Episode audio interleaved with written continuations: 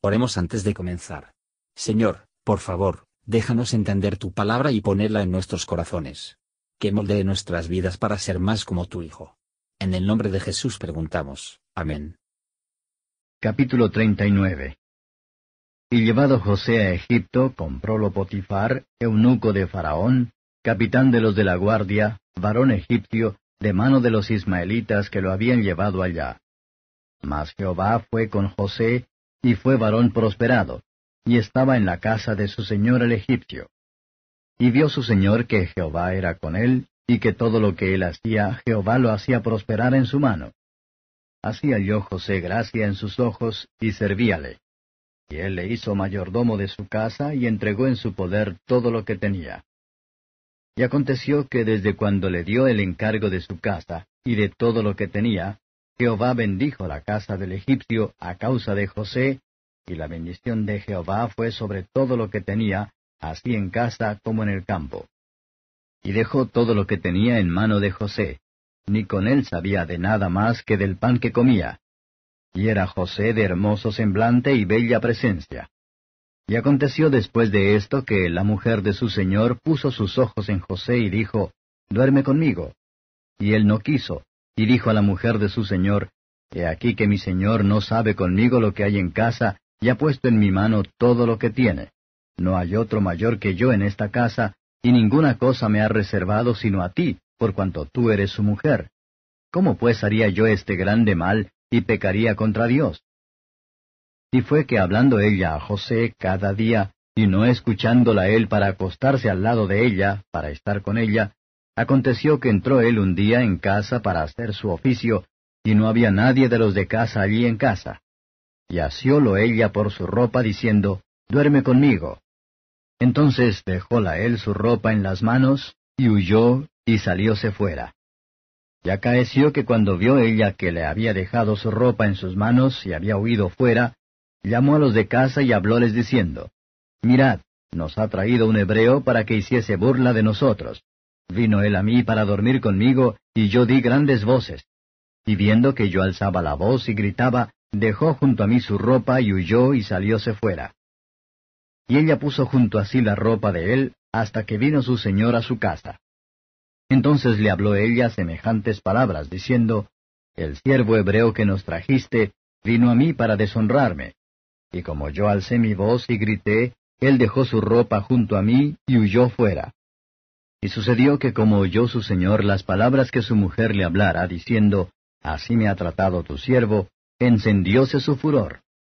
Y tomó su señor a José y púsolo en la casa de la cárcel, donde estaban los presos del rey, y estuvo allí en la casa de la cárcel. Mas Jehová fue con José y extendió a él su misericordia, y dióle gracia en ojos del principal de la casa de la cárcel.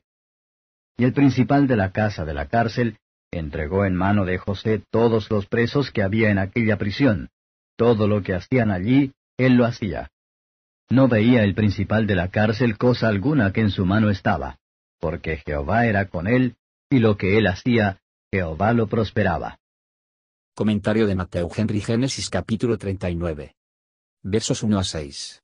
Nuestros enemigos nos pueden despojar de distinciones externas y adornos, pero la sabiduría y la gracia no se puede tomar de nosotros.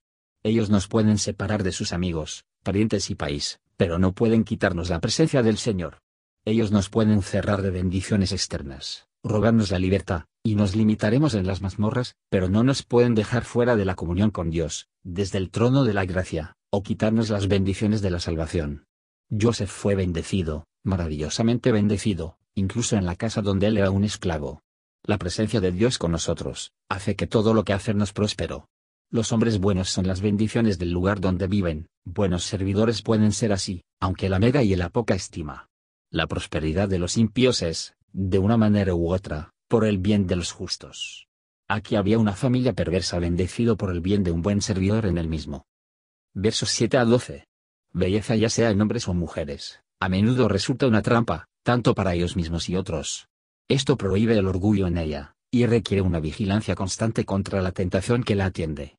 Tenemos una gran necesidad de hacer un pacto con nuestros ojos, no sea que los ojos infectan el corazón. Cuando la lujuria ha conseguido el poder, la decencia y la reputación, y la conciencia, son todos sacrificados. La esposa de Potifar demostró que su corazón estaba totalmente establecido para hacer el mal. Satanás, cuando se encontró con que no podía vencer a José con los problemas y los ceños fruncidos del mundo, porque en ellas aún se mantuvo firme su principio, lo agredió con los placeres, que han arruinado más que el primero.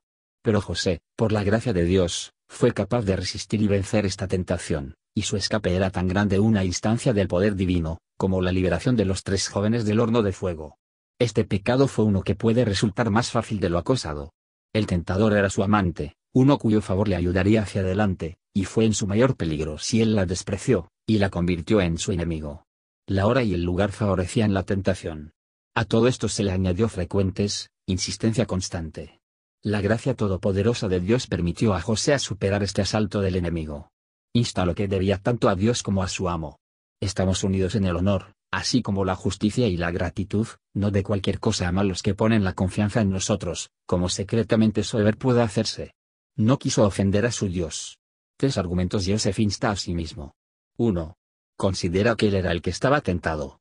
Uno en pacto con Dios, que profesaban la religión y la relación con él. 2. Lo que el pecado fue el que tuvo la tentación. Otros podrían considerarlo como un asunto sin importancia, pero José no lo que pensar en ello. Llama al pecado por su propio nombre, y nunca lo disminuye. Deja que los pecados de esta naturaleza siempre serán considerados como gran maldad, como excesivamente pecaminoso. 3. ¿Contra quién fue tentado a pecar contra Dios?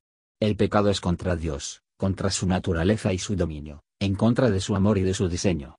Los que aman a Dios, por esta razón, odian el pecado.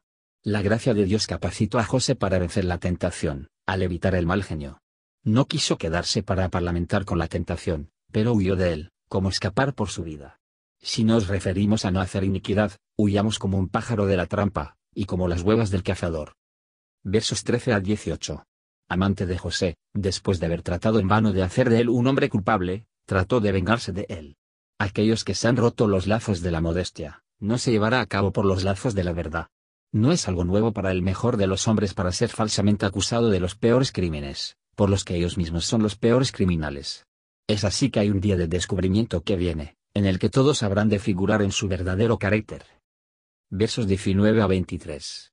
Amo a José cree que la acusación. Putifar, es probable, que eligió la cárcel, ya que fue el peor, pero Dios ha diseñado para abrir el camino al honor de José. Joseph era propiedad y enderezó por su Dios. Él estaba lejos de todos sus amigos y parientes, él no tenía ninguno de ayudar o consolar a él, pero el Señor estaba con José y le mostró misericordia.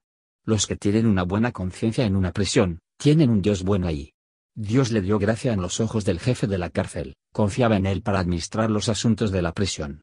Un hombre bueno va a hacer el bien donde quiera que esté, y será una bendición, incluso en los bonos y el destierro. No olvidemos, por medio de José, al mirar a Jesús, quien padeció siendo tentado, pero sin pecado, que fue calumniado y perseguido y encarcelado, pero sin causa, que por la cruz ascendió al trono. Que podamos ser capacitados para seguir el mismo camino en la presentación y en el sufrimiento, en el mismo lugar de la gloria. Gracias por escuchar y si te gustó esto, suscríbete y considera darle me gusta a mi página de Facebook y únete a mi grupo Jesús Answers Prayer.